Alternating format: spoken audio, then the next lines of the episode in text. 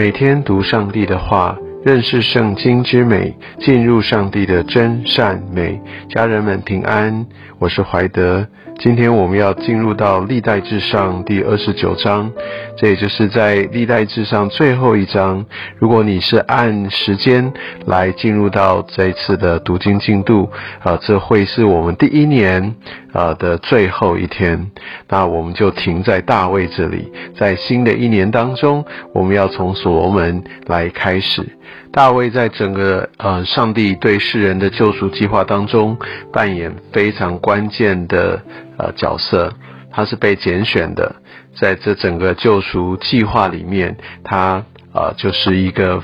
呃，整个的一个从他的血脉传承，乃至于从他的后裔来生下道成肉身的耶稣基督，我想这都在上帝啊他的一个整体计划当中。而大卫他是合神心意的人，而他愿意摆上一切，在今天所读的经文当中，也让我们在呃我们的属灵生命上面有一个更深刻的被提醒，也聚焦。我们看看大卫。大卫在这边，他所展现的是一个传承的工作，他把这一切建殿的这样的一个使命托付给他的孩子所罗门。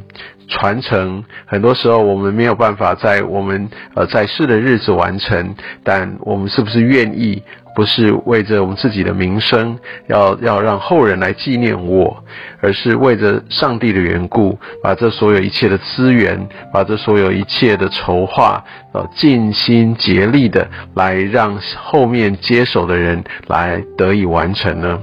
我们可以看到大卫召集了这些的领袖，还有他的百姓，他对会众说，在第一节。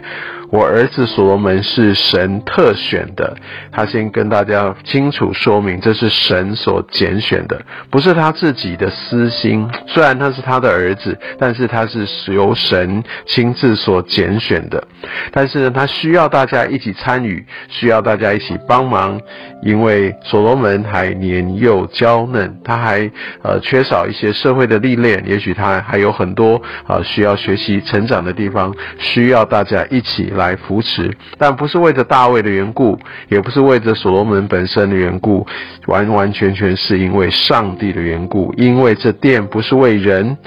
哦，乃是为耶和华神所造的。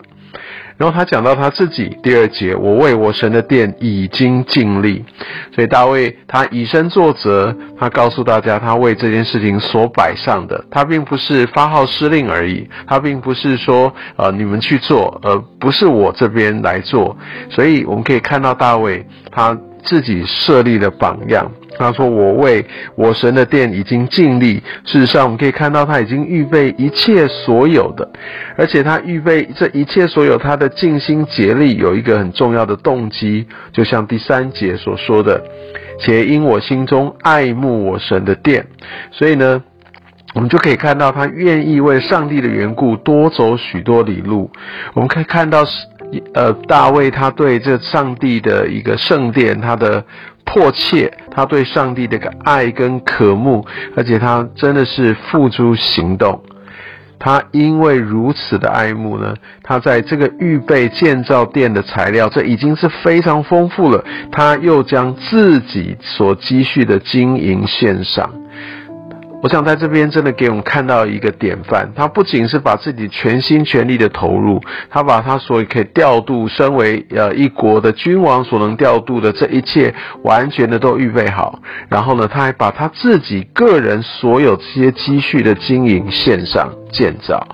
而我们可以看到，不管是前面或者是后面的君王，他们常常就会陷入这样的一个诱惑里面，要为自己来累积财富。我想也有许多人也因着自己的地位，也为自己或自己的家族来盘算。但大卫呢，他为了上帝的缘故，尽心竭力，非常大量他个人的经营这些的财产，哦，完完全全的都献上，再来添加，来成为建造啊上帝的圣殿所需。所以我们可以看到他在呃说出他所呃为为什么这样做，而他所做的其实他最重要的目的，呃，也就是其中一个，就是在第五节所说来眺望其他人。今日还有谁乐意将自己献给耶和华呢？我已经尽心竭力了，现在也邀请你，你愿不愿意来跟我一样？我们看到许多属灵的伟人，他们也用他们自己的一生活出来的这样的一个火热追求，愿意摆上一切的样式，也来对我们发出呼吁跟邀请。所以我们可以看到，在这个信仰当中，在特别在教会、在施工、在团队里面，常常我们都会被我们领袖他的样式、他所摆上的心，深深的被打动、被激励。因为我们可以看到，哦，原来生命可以活得如此的精彩，而他们对上帝的这样的热情，是多么的来打动我们的心。所以，我们如果身为领袖，我们也需要也来看看。如何可以用我们真正自己的以这样的一个毫无保留的方式来献上？这真的是一个来深入人心、来触摸人心一个最有力的一个鼓舞跟呼召。其实大卫他身为以色列的国王，他绝对有这样的权柄，来用征税的方式来强制让百姓都来缴纳。来让这个圣殿所需要的一切都封住，根本不需要用自己，呃，这样的一个呃奉献来，不是吗？而他自己摆上了，但很特别的是，他也鼓励他的百姓都用奉献的方式，他要大家。甘心乐意的奉献，只要这个奉献哦，其实是会让我们的心能够跟我们所奉献的那个对象来紧紧的结合。如果我们只是尽义务一般，然后就是把自己呃被规定的来摆上，包含我们的时间，包含我们的金钱啊，我们不会有专注的，我们对这些事情也不会有渴慕。所以难怪耶稣也说：“当你的财宝在哪里，的心就在那里。当我愿意真正的诚心诚意的来给出去的时候，其实这也代表我对这件事情的一个认可。所以，当我们来关注这些，不管是职堂宣教、传福音，当我们为了教会，我们不断的来摆上的时候，其实这也是某种程度一个我们被邀请进入到上帝神圣事工的一个很重要的管道。”千万不要轻忽了，其实我们的奉献非常有意义。那我想在这边也看到整个他们的呃百姓啊，相信在属灵上面啊的一个渴慕和这样的一个士气，一定达到一个前所未有的一个高峰。然后我们可以看到大卫他所做的祷告。他把这一切的荣耀单单的归给上帝，而且他也让我们知道一件非常非常重要的一个呃信息，也就是重要的核心在于，其实我们根本不是拿我们自己的财物给上帝，其实这个奉献是来自于上帝给我们的，就就是有点像呃我们的孩子，他呃就用我们所给他的生活费，然后买了一个很精美的礼物回送给我们。你说那个钱哪里来？其实是我们给他的。但是当呃，如果身为父母收到孩子这样礼物的时候，还是非常非常的快乐，因为他的一个呃这样的一个给予，呃，其实是一个回应，也代表他对呃父母的爱。